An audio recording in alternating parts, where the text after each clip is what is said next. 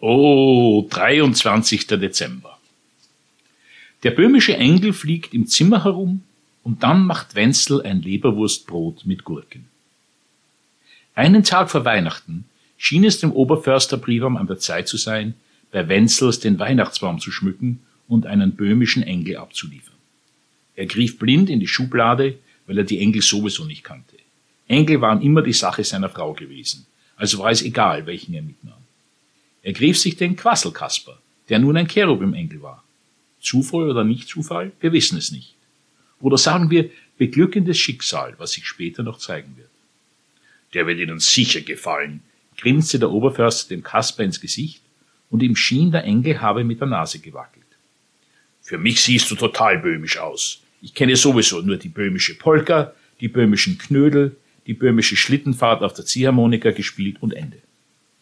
Er nahm etwas von dem Stollen mit, den seine Frau für morgen gebacken hatte, packte ein paar Weihnachtskugeln ein, kaufte auch Kerzen und brachte das alles zu den Wenzels.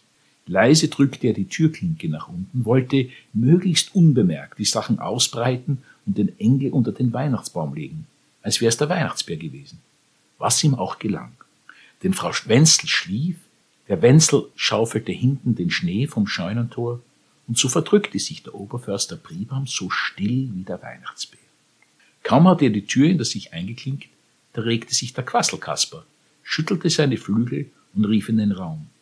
Was für ein Windgefühl in meinen mächtigen Flügeln, schaut mich mal an, ihr Heerscharen des Firmaments und Kollegen.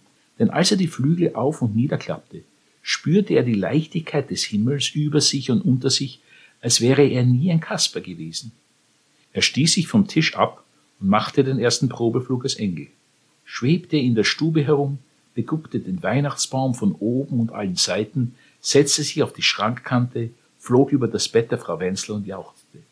Hosianna, Halleluja, Juche, tralala, nochmal! Wovon die Frau Wenzel aufwachte.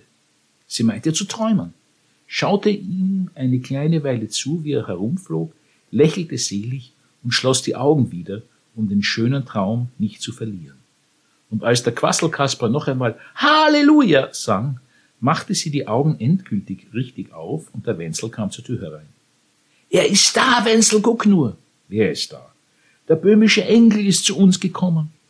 Ach nein, Frau, schlaf noch ein bisschen, ich mach dir ein Leberwurstbrot mit Gurke. Nein, schau doch nur genau, Wenzelchen, er ist der von Böhmern, als wir noch lebten.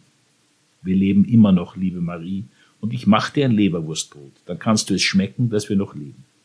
Der Quasselkasper flog herunter und schwebte ganze zwei Minuten vor den Augen des Wenzels. Da glaubte der an den böhmischen Engel. Er bewegte sich sehr vorsichtig, um ihn nicht zu verjagen, und es durfte ja auch kein Windzug entstehen, der den Engel zum Absturz bringen könnte.